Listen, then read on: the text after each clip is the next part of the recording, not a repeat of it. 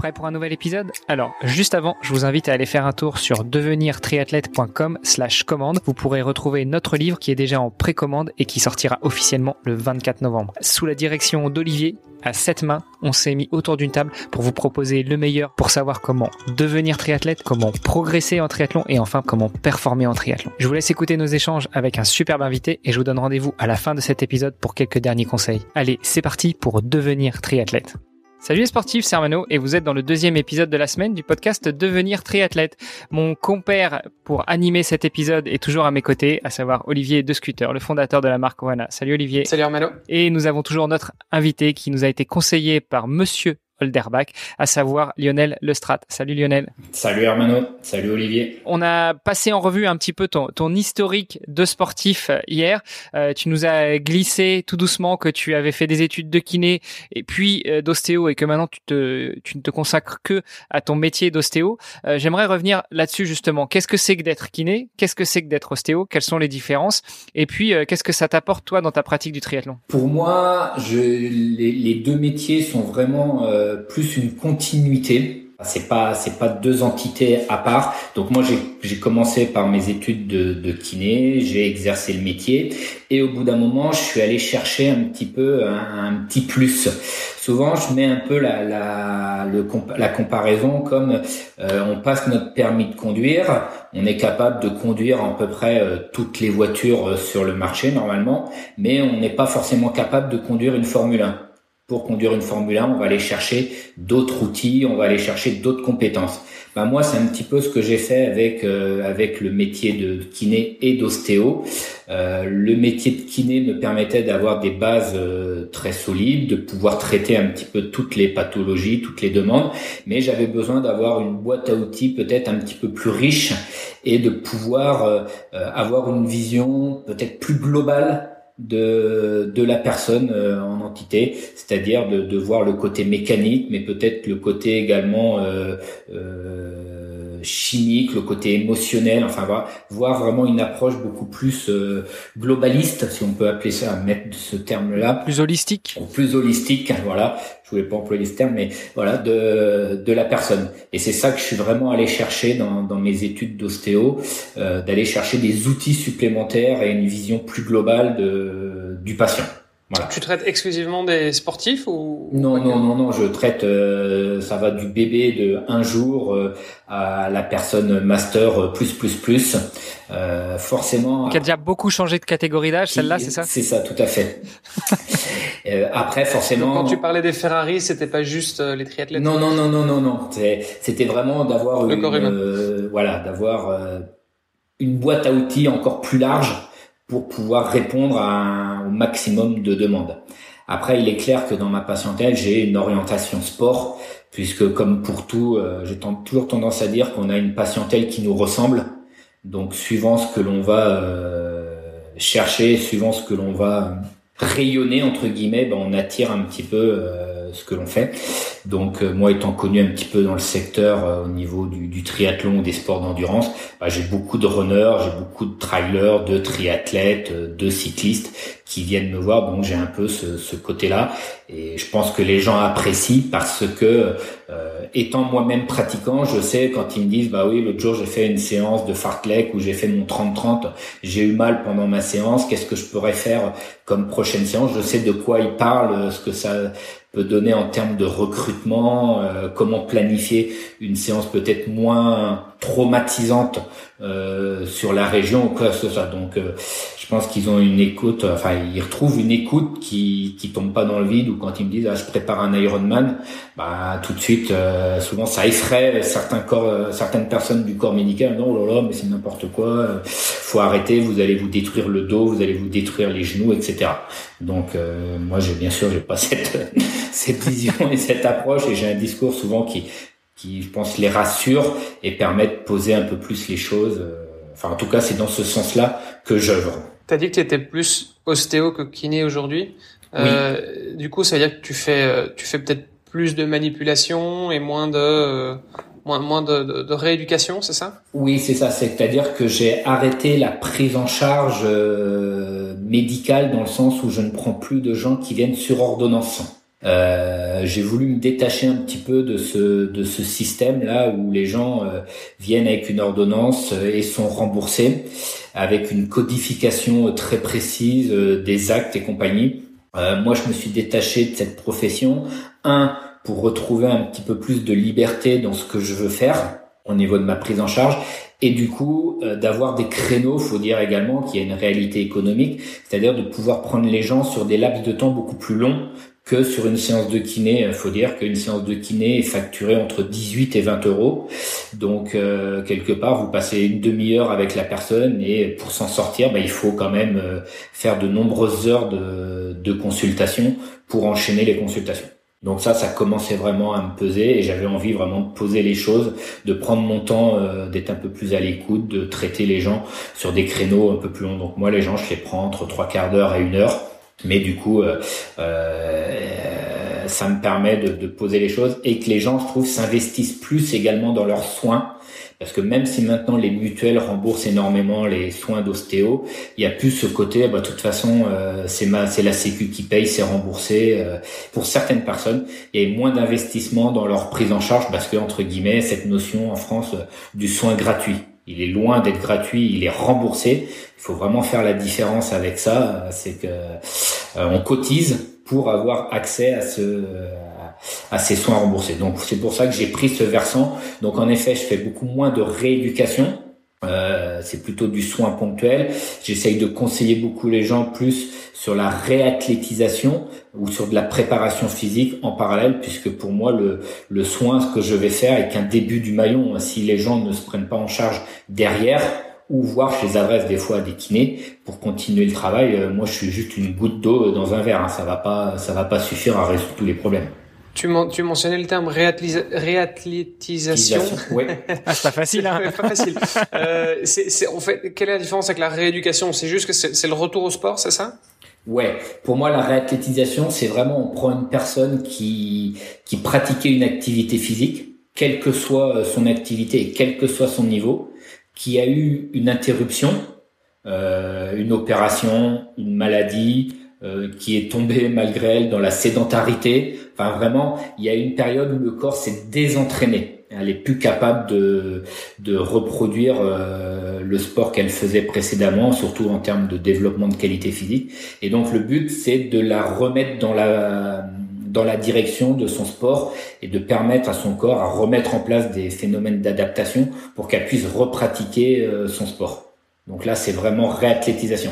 C'est un sujet qui me parle puisque, comme tu peux le voir, j'ai le bras en écharpe, euh, la clavicule qui a été brisée en petits ah bah. morceaux euh, il y, a, y, a, y a pas très longtemps. Donc j'imagine que c'est, je, je fais partie du, du, mm. type de passion que tu traites. C'est exactement ça. Voilà. Mm. C'est super intéressant ce que tu dis et, ça me permet de réagir. Euh, je voudrais juste ton avis sur le sujet, parce qu'on parle de réathlétisation plutôt que de rééducation dans, dans le cadre de tes activités actuelles. Euh, J'en déduis que euh, il semble plus néfaste pour le corps humain d'avoir arrêté après avoir fait une activité physique que d'avoir toujours été sédentaire. Je sais pas si, si je sais pas si, si tu vois ce que je veux dire. Bah, après, tout, tout va dépendre de l'arrêt. la, la, la, longueur de, de cette période d'arrêt. Alors on sait de toute façon que la sédentarité euh, crée quand même beaucoup beaucoup de dégâts sur le corps. Euh, notre corps à la base il a été créé pour le mouvement.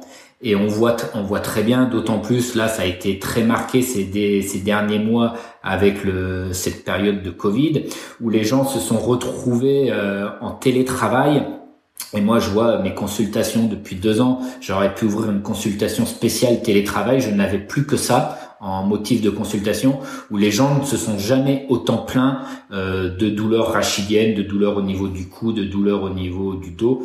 Pour deux raisons. Un, ils se sont retrouvés en télétravail sur des postes euh, à la maison qui n'étaient pas forcément euh, bien adaptés. Mais surtout, ils sont devenus sédentaires plus, plus, plus, plus. C'est-à-dire qu'ils n'avaient même plus les déplacements euh, quotidien pour aller au travail, le midi pour aller à la cafette, euh, pour aller au resto, pour rentrer le soir. Donc ils faisaient trois pas, ils étaient dans leur bureau, ils faisaient trois pas, ils étaient dans leur cantine du midi, etc. Et là, ça a explosé. Donc l'effet de la sédentarité pour le corps, il est quand même très délétère. Moins le corps bouge, plus il s'enraidit, plus il devient douloureux et, euh, et on parle pas après des effets sur éventuellement le cholestérol, le diabète, euh, la prise de poids, etc. Donc la sédentarité pour moi est vraiment le fléau actuel de notre société qu'il faudrait euh, vraiment mettre des gros gros moyens pour faire bouger les gens, ne serait-ce que les faire marcher un peu plus. Je suis complètement aligné avec toi et même en termes de taux, si on regarde le taux de mortalité, c'est c'est vraiment impressionnant. Hein. Je sais plus, ça. je crois que c'est plus de 20% ou 30% en plus de, de, de mortalité chez les personnes sédentaires. Donc c'est ouais, c'est vraiment évident ça. C'est mon quotidien. Euh, je me bats au quotidien quand les gens ils arrivent au cabinet en me disant j'ai mal au dos et je comprends pas pourquoi. Et tout de suite, j'essaye de leur mettre le doigt dessus en disant mais depuis combien d'années vous n'avez pas bougé votre corps quoi? Euh, On leur demande pas de faire un Ironman, hein, très loin de là, mais au quotidien d'avoir un minimum d'activité, d'avoir une activité physique euh, au moins deux fois par semaine, euh, même diverses et variées, mais que le corps bouge. Euh, on voit bien que dès que le corps est en mouvement, le corps va mieux parce qu'à la base, il a été conçu pour ça. Parce que euh, aller de la maison euh, au parking, euh, aller faire les courses en voiture et revenir du parking à la maison en demandant aux enfants de débarrasser les courses, c'est pas c'est pas de l'activité physique? Bah c'est presque mieux que que ce qui se passe ces dernières semaines quoi où là les gens ne faisaient même plus ça puisqu'ils se faisaient livrer les courses, ils allaient même plus dans le parking, ils allaient voilà donc c'était là c'est là ça ça s'est recalmé un petit peu mais là les, les deux dernières années c'est c'était exponentiel quoi. Bon, du coup, on est rentré dans le dans le sujet de la prévention des blessures. Euh, on l'a bien compris, faire du sport, c'est déjà une bonne chose. complètement, complètement. Est-ce que, alors après, bon, même en faisant du sport, et d'ailleurs, justement, en faisant beaucoup de sport, euh, on est aussi quand même euh, à risque de, de blessure. Quels seraient tes, tes conseils C'est quoi tes, tes grands conseils pour justement la prévention des blessures? Je fais toujours ce constat, c'est-à-dire j'essaye de dire où est-ce qu'on est actuellement et où est-ce qu'on veut aller. Et c'est par rapport à, cette planification que qu'on va pouvoir mettre des choses en place qui vont prévenir plus ou moins les, les blessures. Euh, si on a, euh, si on est sportif, alors c'est pas du tout péjoratif, mais ce que j'appelle le sportif du dimanche, c'est d'avoir une activité la plus régulière possible, d'éviter d'aller courir une fois le dimanche et puis de rien faire pendant trois semaines et de recommencer à courir euh, trois semaines après. Ou le, le commentaire que j'ai régulièrement, c'est euh, je cours tous les dimanches, par contre euh, je ne comprends pas, je progresse pas, je stagne et compagnie, parce que ça manque de, de stimulation. Vaut mieux courir entre guillemets trois fois 20 minutes dans sa semaine qu'une seule fois une heure une heure euh, par semaine le dimanche. Parce que le corps a besoin plutôt de stimulation très régulière, puisque ça lui permet de mettre des phénomènes d'adaptation pour se renforcer et progresser, et d'éviter qu'il se désentraîne aussitôt après. Donc plus on va stimuler son corps régulièrement avec éventuellement des activités euh, différentes. Ça peut être un coup je vais faire un peu de vélo, un coup je vais nager, un coup je vais faire de la marche, un coup je vais faire du pilate, un coup je vais faire, enfin qu'importe. Mais le tout pour le, le sportif euh, occasionnel, récréatif, il faut qu'il stimule son corps au moins deux à trois fois par semaine. Là, il aura vraiment une qualité de vie qui sera optimisée. Euh, bon, mettons qu'on cible euh, le triathlète, qui soit débutant, euh, amateur ou plus. Qu'est-ce qu'on peut faire? Lui, par contre, ça va être par rapport à ses objectifs. C'est comme pour tout, c'est de monter en charge vraiment dans la progressivité et laisser le temps au corps de s'adapter. Le corps, on a un corps qui est une fabuleuse, euh, fabuleuse machine qui est capable de, de faire énormément de choses, de s'adapter à énormément de, de, contraintes. La seule chose qu'il ne sait pas faire, c'est s'adapter rapidement à de nouveaux, euh, de nouvelles contraintes, ce qu'on appelle un peu le stress mécanique. C'est-à-dire si d'un seul coup on lui met trop de stress mécanique, trop vite, trop fort, c'est quasiment sûr que c'est la blessure. Tu veux dire qu'on peut pas passer d'un triathlon S euh, le dimanche à un Ironman euh, 15 jours après? Tu peux essayer. Je suis pas sûr que ça fonctionne. je même, Ou à la limite, ça marchera une fois, mais pas deux. Ouais, et encore, je suis même sûr que classiquement, c'est les gens qui se mettent dans des prépas marathons, c'est ce que j'ai régulièrement, qui couraient une à deux fois par semaine et d'un seul coup qui passent à quatre, cinq séances par semaine. Ben, ça dure pas, ça dure guère euh, plus d'un mois, quoi. Parce que c'est comme pour tout, c'est trop vite, trop fort. Et ça, c'est aussi un petit peu le, la, la, société à laquelle, dans laquelle on vit, c'est que les gens grillent beaucoup trop d'étapes. On le voit donc, on le voyait il y a quelques années dans, dans la course à pied, des gens qui faisaient des 5 ou du 10 bornes et d'un seul coup passaient sur marathon. Là, c'est devenu exponentiel depuis 10 ans. C'est dans le trail. On n'est plus un trailer si on fait pas de l'ultra. Donc les gens maintenant, euh, ils commencent la course à pied et tout de suite ils s'alignent sur des 120, 130, 140 km en trail. Moi, ça, waouh, je, suis estomaqué quand j'entends ça. Et euh, en triathlon, je trouve qu'il y a peut-être un petit peu moins, mais il y a beaucoup de gens qui tout de suite veulent faire des Ironman avant de passer, de faire des halfs, des choses comme ça, avant d'habituer, d'habituer le corps. Donc pour moi, en termes de prévention de blessures dans nos sports, c'est d'être progressif, d'être à l'écoute de son corps et de monter vraiment progressivement dans les années et pas vouloir sauter euh, sauter des étapes quoi. Alors quand tu dis euh, évoluer progressivement, on parle souvent d'une augmentation de charge de 10% par semaine maximum. Est-ce que tu valides ce point-là? Et, si oui, euh, quand on parle de 10%, c'est en termes de volume d'entraînement, en termes de durée, en termes de kilométrage, en termes de... Ouais, alors je suis pas forcément un adepte de tout quantifier, quantifier, euh, parce que après on peut, il faut jouer à la fois sur le volume, mais il faut jouer également sur l'intensité. Et c'est euh, souvent le, le, le, combo qui fonctionne pas. C'est-à-dire que si on augmente un l'intensité, deux le volume, ça fait trop. Donc il faut alors on a on a cette chance ou cette malchance, je sais pas, dans le triathlon d'avoir trois sports qui nous permet aussi de de quantifier le, cette intensité. C'est-à-dire qu'on peut se permettre si on fait une intensité euh, à pied euh, de faire peut-être plus de la récup euh, la même semaine sur le vélo ou en, ou en ou en natation, ce qui fait que ce stress mécanique, cette intensité va pouvoir être lissée un peu sur les différents sports. Donc, mais de toute façon, c'est à la fois le, retour entre chaque séance, la, pénibilité de la séance qui va être à prendre en considération, et puis en effet, de, dans la planification, c'est, je pense que c'est là aussi l'intérêt quand on va commencer à, vouloir faire des objectifs, à se faire encadrer par aussi euh, des professionnels de l'entraînement qui vont être capables de, codifier et de placer des charges, des, des phases de surcharge, des phases de récupération, des phases de régénération pour pas être tout le temps au taquet parce que le corps va progresser justement pendant ces phases de régénération. Et c'est souvent cette phase-là qui sont un petit peu négligées. Tu parles de, tu parles d'écouter son, son corps et je pense que c'est quelque chose qu'on entend effectivement euh, souvent et bon et le, le côté euh, progressivité aussi. Je crois que c'est, c'est quelque chose qui revient euh, beaucoup au niveau de la clinique du coureur. On a eu mmh, Blaise mmh. Dubois il y a quelques semaines qui, qui passait sur le podcast. Qu'est-ce que ça veut dire pour un athlète, euh, je sais pas, mettons un triathlète débutant euh, Ça veut dire quoi Écouter son corps pour lui? Parce que c'est c'est pas forcément facile. Enfin, je veux dire, quand on a beaucoup d'expérience, voilà, t'as 20 ans d'expérience dans le triathlon, a priori ton corps tu le connais, tu sais l'écouter. Par contre, quand tu es un peu novice, on va dire, sur, sur la discipline, euh, ça peut être difficile pour certaines personnes. Euh, ça veut dire quoi écouter son pour moi, ça va être un petit peu un le, le contenu de la séance. Euh, cette pénibilité du style euh, il y a 45 minutes de footing en endurance fondamentale donc c'est quelque chose qui doit être complètement euh, en aisance. Et la personne finalement elle va trouver la séance dure. Donc il y a il y a quelque chose qui est pas en adéquation par exemple donc là, ça peut être un premier signe de dire, bah attention, est-ce qu'il y a peut-être de la fatigue euh, actuellement qui s'est accumulée puisque cette séance était programmée comme facile et finalement le vécu n'était pas n'était pas en phase.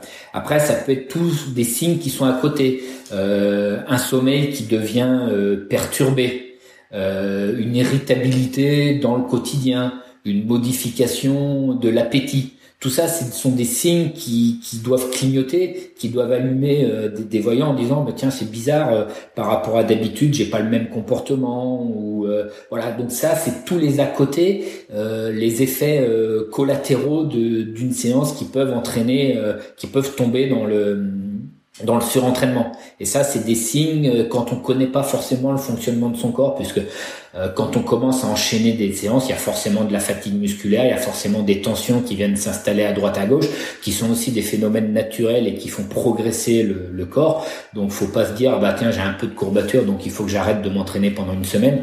Là, l'adaptation va être compliquée, mais je pense que c'est d'être à l'écoute un petit peu des, des à côté. Si Madame commence à dire oh là tu là en ce moment va courir parce que tu commences à être euh, casse-pied au quotidien, ben faut peut-être le prendre aussi différemment en disant oh là faut peut-être que je me repose un peu plus ou que je fasse sauter une séance parce que mon corps a besoin de, se reposer. Parce que si dans mon fonctionnement habituel, je j'ai un comportement qui a changé, c'est pas pour rien.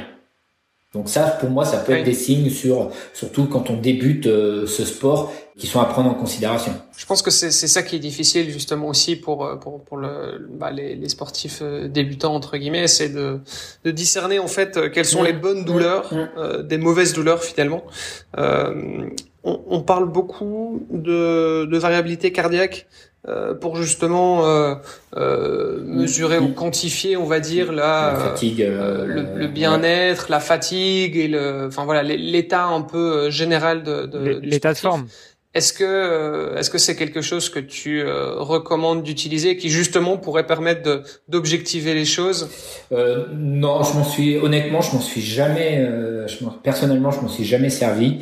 Et c'est vrai que chez du du, du, débutant, non, je l'ai jamais non plus euh, mis en place parce qu'il faut déjà un minimum de, de technologie pour pouvoir mesurer cette, euh, cette variabilité cardiaque. Après la technologie, on l'a. Enfin, je veux dire, c'est oui, une ceinture cardiaque, oui, oui, tout à fait. Bon, ouais, ouais, complètement. Mais non, j'ai jamais, euh, j'ai jamais mis un, enfin, j'ai jamais, je me suis jamais servi de cette, de cette donnée-là j'ai plus donné les, les, les, notions un petit peu de, de comportement ou de sensation extérieure. Ok, moi j'en profite pour rebondir. S'il y en a que ça intéresse, euh, ce fameux HRC ou la variabilité cardiaque, on avait fait un gros épisode avec euh, Greg sur le podcast de Nakan, avec un spécialiste, avec un cardiologue. On en avait beaucoup parlé pendant une heure, une heure et demie.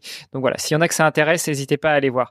Je pense qu'on a fait un bon tour là aujourd'hui sur la partie justement euh, médicale, paramédicale, prévention des blessures. Peut-être pouvoir se donner rendez-vous demain bah, pour reparler à nouveau de toi, Lionel, et puis euh, bah, de tes performances, de ton palmarès sur triathlon.